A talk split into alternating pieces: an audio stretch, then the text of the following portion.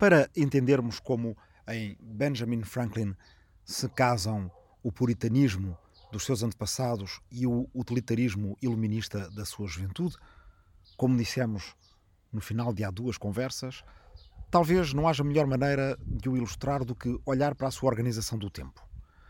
A organização do tempo de cada geração, de cada cultura, de cada época, é talvez uma das melhores formas para descortinarmos por detrás dessa organização do tempo os valores que norteiam cada geração, cada cultura e cada época. Já vimos como é muito diferente, por exemplo, viver numa geração que espera o fim do mundo para o decurso das suas vidas, de viver em gerações orientadas para o futuro, como são genericamente as nossas. Benjamin Franklin encontra-se já do lado de cada história das gerações orientadas para o futuro na vida terrena, em vez de para o futuro num apocalipse da revelação e da ressurreição numa vida eterna. Mas este Benjamin Franklin, que no final de duas conversas deixámos umas semanas antes do terremoto de Lisboa, tentando convencer a Assembleia da Pensilvânia a abandonar o pacifismo que lhe tinha sido legado por William Penn, não faz ainda ideia do seu próprio futuro. Não imagina que dali a duas décadas ele será um dos pais fundadores da independência dos Estados Unidos e que fará essa independência dos Estados Unidos acompanhado de uma geração muito mais jovem, a geração de Alexander Hamilton, aquela que nasceu já no ano do grande terremoto de Lisboa. Benjamin Franklin vinha de trás. E se não tivesse chegado a ser um dos pais fundadores dos Estados Unidos, teria sido sempre uma figura precursora, teria sido sempre o protótipo do self-made man do iluminismo. É desse Benjamin Franklin da juventude que vamos aqui falar. Ele, mais tarde, vai fazer-nos o favor de nos legar as suas memórias e, através delas, podemos ver como ele agiu, como ele se organizou a partir do início da sua vida adulta, quando se estabelece como tipógrafo e quando forma uma família aos 24 anos na Pensilvânia em 1730. É nesse momento que ele decide levar a cabo um processo ao qual chama o da chegada à perfeição moral. Para atingir esse propósito, nada como fazer uma lista. Benjamin Franklin faz então a sua lista de virtudes e um método para adquirir o hábito delas descreve-as assim. Os nomes dessas virtudes com os seus preceitos eram a primeira, temperança, não comer até fartar, não beber até embriagar. A segunda, silêncio, não falar a não ser do que possa beneficiar outrem ou a si mesmo, evitar conversas frívolas. Em terceiro lugar, a ordem, que todas as coisas tenham o seu lugar, que cada parte dos teus negócios tenha o seu tempo. A quarta, resolução, decidir levar a cabo aquilo que deves, levar a cabo sem falhas o que tiveres decidido. Em quinto lugar, a frugalidade. Não fazer despesas, exceto para fazer o bem a outrem ou a ti mesmo, isto é, nunca desperdiçar nada. Sexto, e talvez dos mais importantes, a indústria. Não percas tempo. Emprega-te sempre em algo de útil, corta todas as ações desnecessárias.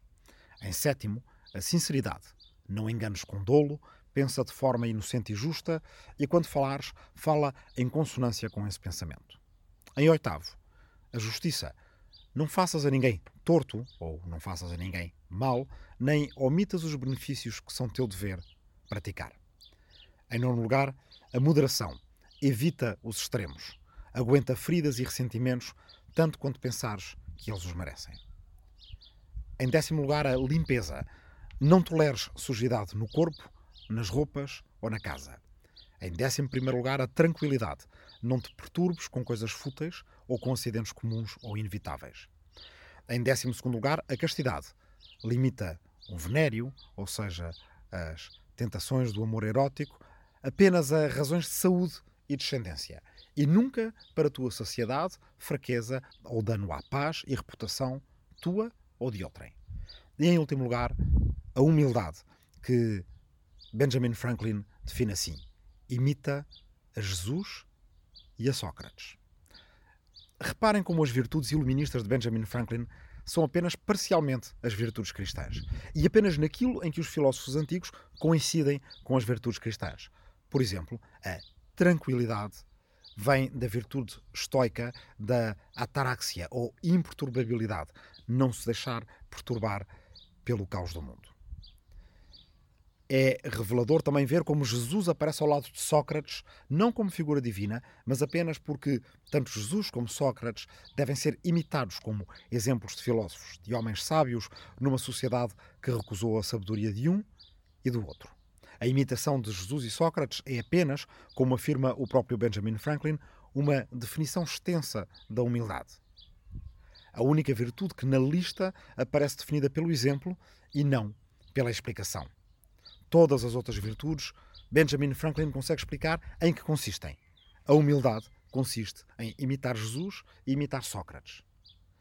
Estamos aqui a falar de uma unificação de conhecimento religioso e filosófico, ambos antigos, com uma atitude de utilitarismo, de capacidade industriosa de criar a cada momento o futuro através de usar o tempo em tudo o que é útil, nunca desperdiçar o tempo em nada que seja frívolo. Ora, a virtude da humildade era também a única que não estava na lista original de Franklin. A única que lhe foi aconselhada por uma outra pessoa, que não por acaso era um amigo Quaker, ou seja, daquela sociedade religiosa dos amigos que era ainda bastante dominante em Filadélfia, na Pensilvânia, por lá terem sido levadas pelo fundador do Estado, o Quaker William Penn. Esse mesmo Quaker fez notar repetidamente a Benjamin Franklin a sua presunção. Disse-lhe esse amigo Quaker que as pessoas me achavam em geral orgulhoso e que esse orgulho aparecia muitas vezes nas minhas conversas, que eu não me contentava em ter razão quando discutia qualquer questão, mas que era soberbo e assaz insolente. Determinei curar-me, diz Benjamin Franklin, se fosse possível, deste vício ou loucura, tal como dos outros. E, portanto, acrescentei a humildade à minha lista de virtudes. A humildade revelou-se, contudo, a mais difícil das virtudes, por causa da sua circularidade. Seria preciso, notou Benjamin Franklin, conseguir ser humilde e humilde na própria humildade, ou humildemente humilde. Humilde sem ter orgulho da sua própria humildade. Para tal, seria necessário vencer o orgulho sem ficar orgulhoso por ter vencido o orgulho. De nada serve ser-se humilde se uma pessoa se considera a si mesma a pessoa mais humilde do mundo. Há pessoas assim, mas essas pessoas, evidentemente, são soberbas na sua suposta humildade. Na realidade, diz Benjamin Franklin, talvez nenhuma das nossas paixões naturais seja tão difícil de subjugar quanto o orgulho. Por muito que o disfarcemos, que lutemos contra ele, que o domestiquemos, que o asfixiemos, que o mortifiquemos tanto quanto desejarmos, o orgulho continua sempre vivo. E de quando em vez, ele voltará a espreitar e a mostrar a cabeça, pois mesmo que eu me convencesse que o tinha completamente derrotado, talvez acabasse por ficar orgulhoso da minha humildade. Benjamin Franklin teve assim de declarar uma meia derrota na sua luta pela humildade. Disse ele: Não posso gabar-me de muito sucesso na aquisição da realidade desta virtude, mas acabei por conseguir um bom negócio, um bom compromisso no que diz respeito à aparência dela. Ser exteriormente humilde, no fundo é o que ele está dizendo, sendo interiormente orgulhoso de ter conseguido ser humilde. Já lá dizia o Eclesiastes na Bíblia: Vanitas vanitatem et omnia vanitas. Vaidade das vaidades. Tudo é vaidade. Esta frase é também citada por um autor luso-brasileiro desta mesma época, do século XVIII, Matias Aires, nascido no Rio de Janeiro e depois que viveu também em Portugal, na Europa. A preocupação com a vaidade era uma preocupação permanente dos filósofos do iluminismo, pois que estavam apostados em criar apenas o que fosse útil, mas depois ficavam vaidosos por terem criado aquilo que era útil e viviam na dúvida de se a vaidade tinha sido útil para os forçar a fazer obra ou se era apenas uma espécie de resultado espúrio, frívolo da obra que tinham criado. Um aspecto crucial distancia Benjamin Franklin da tradição religiosa é que nem a humildade nem a frugalidade de Benjamin Franklin se opõem ao bem-estar material. Pelo contrário, o interesse próprio, o self-interest, como diziam em inglês, o auto-interesse, aquilo a que antes teria sido chamado com algum desprezo, com um caráter repreensivo de egoísmo, faz parte do método, faz parte da forma de criar hábitos de aperfeiçoamento. É que o auto-interesse é uma espécie de andaime que permite construir o edifício do indivíduo virtuoso. A indústria e a frugalidade, explica Benjamin Franklin, são meios de obter prosperidade. A prosperidade é uma forma de assegurar a virtude. Sendo assim tão difícil a um homem em estado de necessidade atuar sempre com honestidade, quanto é difícil a um saco vazio de se aguentar em pé. Nas origens da atitude de Benjamin Franklin não está, porém, uma opção de economista político, está um ethos, ou seja, uma moral, a busca de uma essência quase de uma segunda natureza para a sua vida.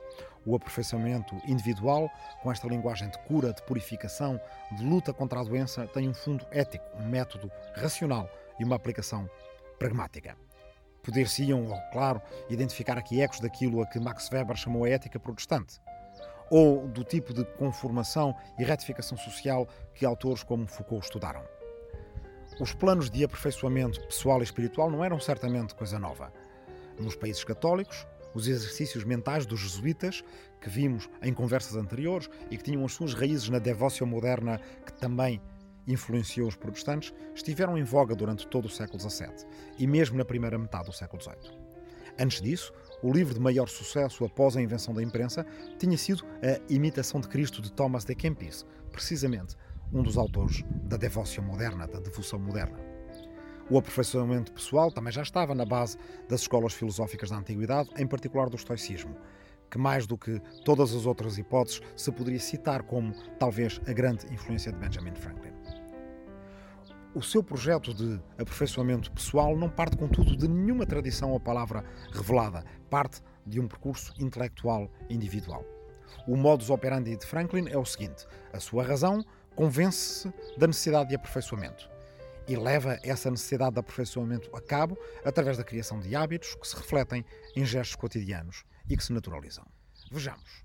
Vamos olhar para a agenda de Benjamin Franklin é que o preceito da ordem que ele tinha referido na sua lista de virtudes requeria que todas as partes dos seus negócios tivessem o seu tempo próprio.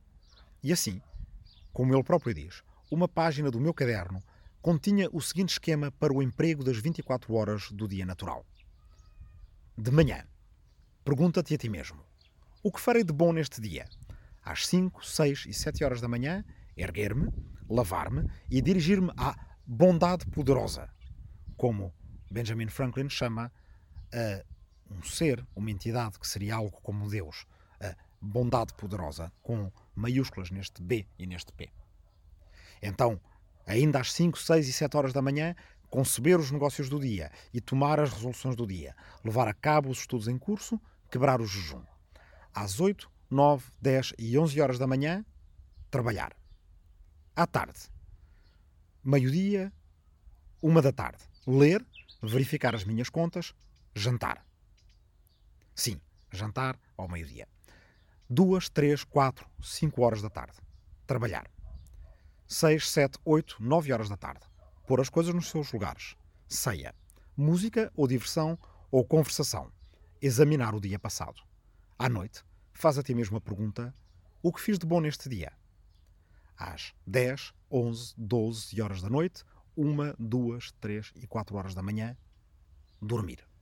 Note-se a insistência na recursividade desta utilidade permanente. Todos os gestos são dirigidos para fazer algo de bom, que é a mesma coisa que fazer algo de útil. Necessidade essa que é recorrentemente planeada, examinada, rememorada. Complementarmente, temos a recusa de tudo o que não é útil, a estrita necessidade de não perder tempo. O ethos moral de Benjamin Franklin tem fundamentos morais e racionais, mas resulta, acima de tudo, numa forma de organizar o tempo. E esta forma de organizar o tempo, não nos enganemos, não era exclusiva de uma personagem bizarra na Pensilvânia colonial como Benjamin Franklin. Esta forma de organizar o tempo tinha sido a obsessão de muitos homens em muitas partes do mundo naquilo a que os iluministas chamavam a República das Letras. Ela aparece aqui e acolá em agendas, diários, em memórias e também em trabalhos de ficção. Em Guerra e Paz, de Leon Tolstói, por exemplo, aparece uma personagem que é do velho general Bolkonski e que é o representante deste velho mundo. Claro, Guerra e Paz foi escrita no século XIX e foi escrita tendo como uh, período da sua narração a época das guerras napoleónicas. Mas o que Guerra e Paz tem de interessante, no respeitante àquilo de que estamos a falar, é que Guerra e Paz põe em confronto duas gerações. Uma geração, que é das personagens principais do livro, como Andrei Bolkonsky ou Natasha Rostov, ou também, para aquilo que nos interessa, a irmã de Andrei Bolkonsky, Maria Bolkonskaya, tratada no livro muitas vezes por Masha. Essa é a geração romântica. A geração romântica é uma geração que vive com um forte anseio sentimental e emocional. Uma geração que se aborrece, uma geração que se entedia, uma geração melancólica e que lê romances que às vezes tem de reprimir a sua imaginação para não contrariar o pai da geração anterior. A geração anterior é a geração do velho general Bolkonsky, baseado no avô de Leon Tolstói. Ora, o velho general Bolkonsky já era velho na época das guerras napoleónicas, o que significa que tinha sido jovem em meados do século XVIII, no tempo do grande terremoto de Lisboa, e talvez um pouco mais jovem, numa geração logo a seguir à de Benjamin Franklin. Ora, o velho Bolkonsky, ou melhor, o príncipe Nikolai Andreevich Bolkonsky, general na reserva no romance Guerra e Paz, é precisamente um destes homens que não perde tempo com aquilo que não compreende. Em contrapartida, irrita-se e exclama: Em verdade vos digo que nunca me aborreci um único dia da minha vida. Ou seja, para esta geração do século XVIII, o aborrecimento, o tédio, era algo de demoníaco que eles tinham conseguido, não só como teriam feito os religiosos expulsar da sua vida, mas tornar verdadeiramente inconcebível. Ora, a personagem do príncipe Nikolai Andreevich Bolkonsky, que, como vos disse, Tolstói decalcou a partir do seu idolatrado avô de nome quase igual, porque só muda o patronímico, o avô de Tolstói chamava-se Nikolai Sergeyevich Bolkonsky, era um homem velho no Guerra e Paz, mas tinha sido um homem novo entre 1753 e, digamos, as grandes revoluções americana e francesa. São estes homens, como Benjamin Franklin ou como Nikolai Bolkonsky, que sólidos, confortáveis, elegantes, mas acima de tudo práticos, ensinam aos seus filhos e também às suas filhas matemática, engenharia e línguas mortas. Mas depois não se entendem com os seus filhos e filhas quando eles são volúveis, quando se entediam, quando leem romances. Ora, o velho Bolkonski estava já desfasado da gente jovem à sua volta no início do século XIX. Apesar de adorar o seu filho Andrei, que era inteligente e talentoso, não entendia as suas cíclicas recaídas na melancolia. Mas exasperava-se acima de tudo com as mulheres. Com as mulheres da geração da sua filha Masha, que perdiam demasiado tempo com tudo o que não tinha a menor utilidade. Ora, Bolkonski tinha ensinado a Masha a ler, a ler em francês, a ler para poder entender matemática ou física. Ela lia romances e aborrecia-se mortalmente. Nikolai Bolkonsky era do tempo de uma outra personagem arquetípica do iluminismo. Essa personagem era Robinson Crusoe. Robinson Crusoe viveu 28 anos numa ilha deserta, segundo o romance de Daniel Defoe, que foi publicado pela primeira vez em 1718, ou seja, mesmo no início do grande movimento iluminista. Este personagem que, como poucos influenciou as gerações iluministas à sua frente, nunca se deixou aborrecer durante os seus 28 anos na sua ilha deserta. James Joyce identificou, e com razão, na personagem de Robinson Crusoe o protótipo do colono britânico, Todo o espírito anglo-saxão, dizia Joyce, se encontra em Crusoe. A independência viril, a crueldade inconsciente, a persistência, a inteligência lenta mas eficiente, a apatia sexual, o calculismo taciturno. Aquilo a que Joyce se referia, com exceção do adjetivo taciturno, é antes o protótipo do homem do iluminismo. Não é o homem do colonialismo britânico que influencia do iluminismo, mas provavelmente ao contrário. Isso mesclado com o puritanismo de que Daniel Defoe também fazia parte. Isso é especialmente notório na relação entre Robinson Crusoe e o primeiro humano que ele encontra e tenta, do seu ponto de vista, domesticar o homem a que ele chama selvagem, sexta-feira, que é convertido ao cristianismo por Robinson. Não só Robinson Crusoe não se aborrece, não se deprime nem se abate, como partilha de uma certa pulsão entendida pelo iluminismo como civilizadora, que, onde quer que se encontre, redescobre a gênese da agricultura, do comércio, da res pública mas também da assimetria e da hierarquia entre classes, entre raças, entre culturas, em civilizações. Ora, um leitor romântico de uma geração como a de André Bolkonski e Maria Bolkonskaya poderia renunciar facilmente a um livro fastidioso. Não aguentaria viver numa ilha deserta.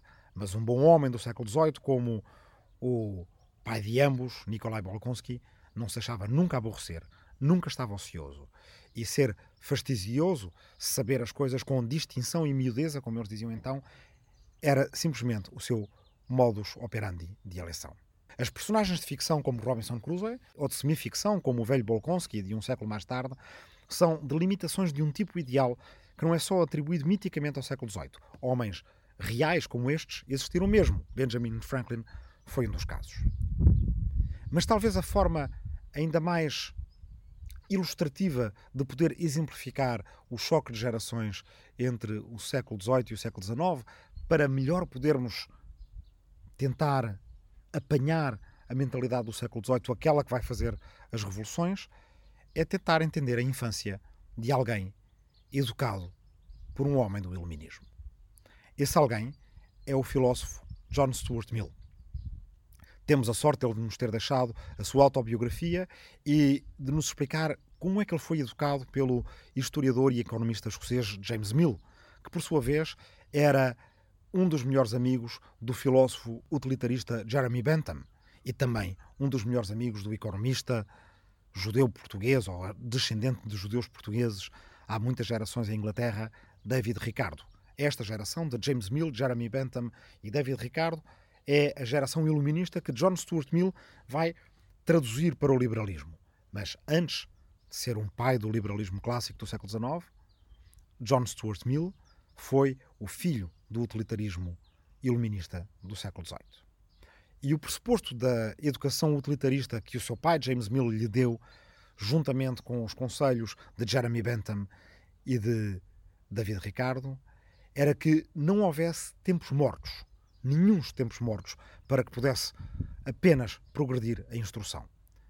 Assim, sem tempos dedicados ao lazer, sem tempos consumidos pelo aborrecimento ou pelo desânimo, nem sequer nos primeiros anos da infância, esta educação que recebeu John Stuart Mill, nas palavras dele, veio pelo menos demonstrar que é possível ensinar bem muitas mais coisas do que se julga nos primeiros anos de vida, quase sempre completamente desperdiçados nos sistemas vulgares de educação e poderíamos acrescentar nós em brincar e simplesmente viver.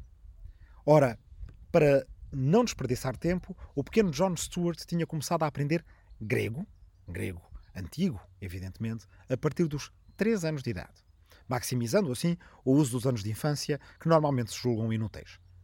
No início estudava apenas listas de substantivos gregos. Depois começou a estudar as flexões dos verbos e, logo que possível, a fazer tradução. Na idade em que muitas outras crianças começavam a aprender a ler, John Stuart Mill traduzia. Traduzia Ésopo, Xenofonte, e lia todo o Heródoto e traduzia também passagens das vidas dos filósofos de Diógenes Laércio. Aos sete anos, o pai entregou-lhe os diálogos platónicos e ele leu-os a todos, embora confessasse não ter compreendido o tieteto. Meu pai, porém, diz ele, em todo o seu ensino, não só exigia de mim tudo quanto eu podia fazer, mas até o impossível. Aos oito anos, John Stuart Mill começou finalmente a aprender latim, o que lhe possibilitava a consulta do dicionário grego-latim que havia em casa, para assim poder entender melhor o grego através do latim. A aprendizagem de grego tinha sido feita sem dicionário grego-inglês, na mesma sala em que o pai de John Stuart Mill escrevia todas as noites uma história das Índias em vários volumes. E isto era apenas durante a tarde. À noite era tempo de estudar aritmética.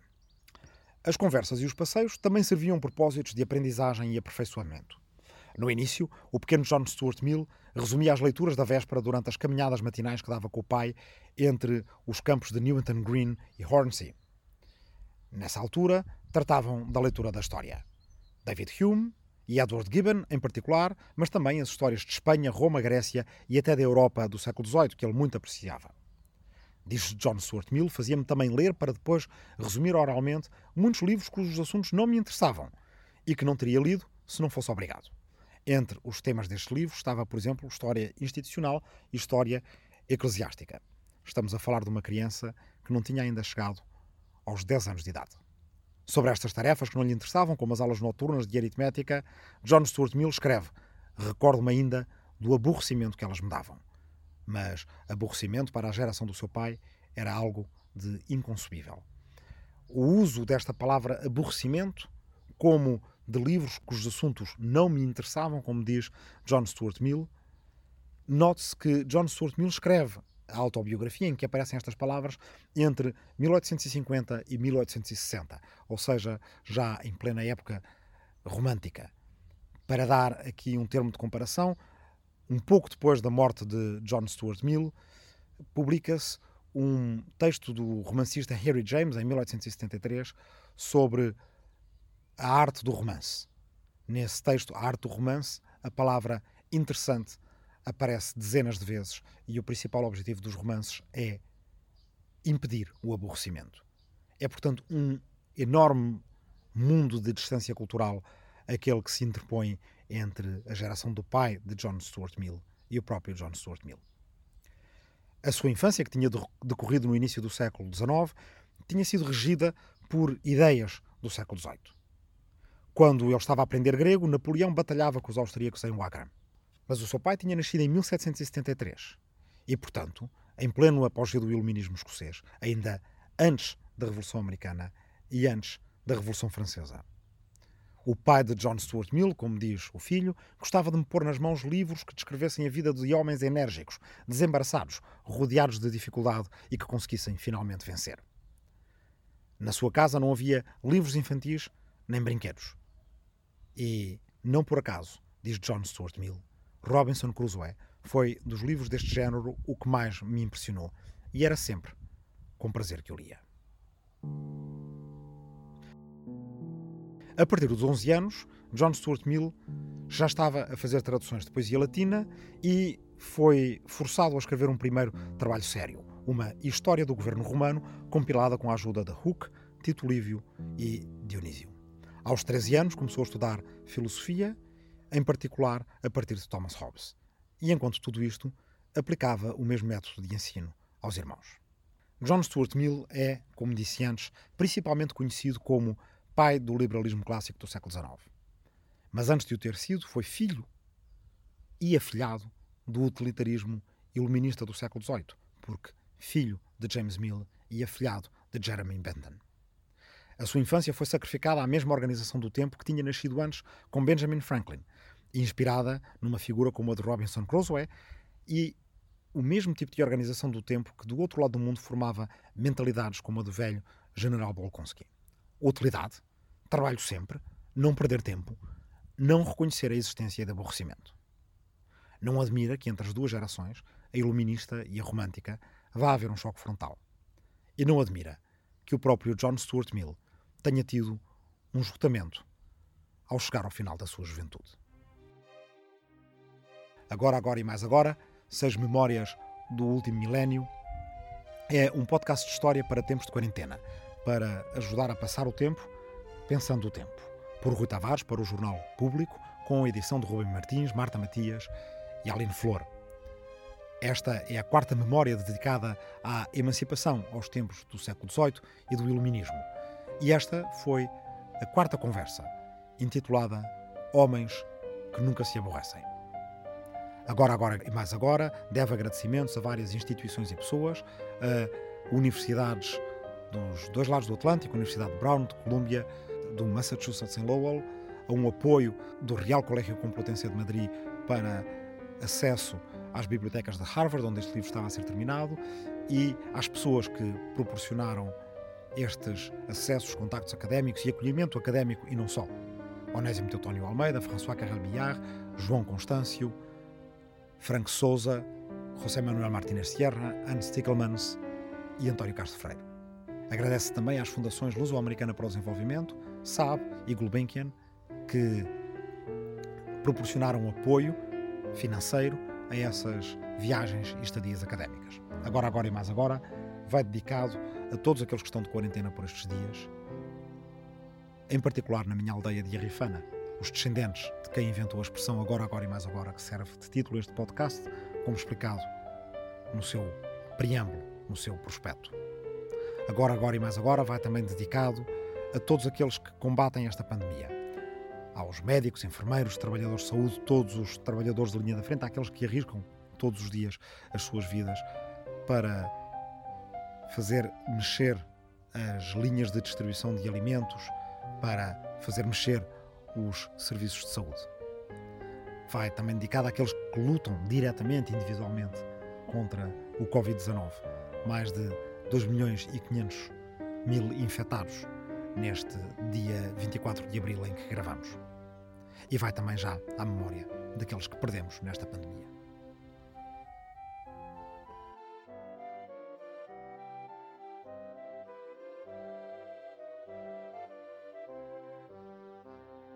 O público fica no ouvido.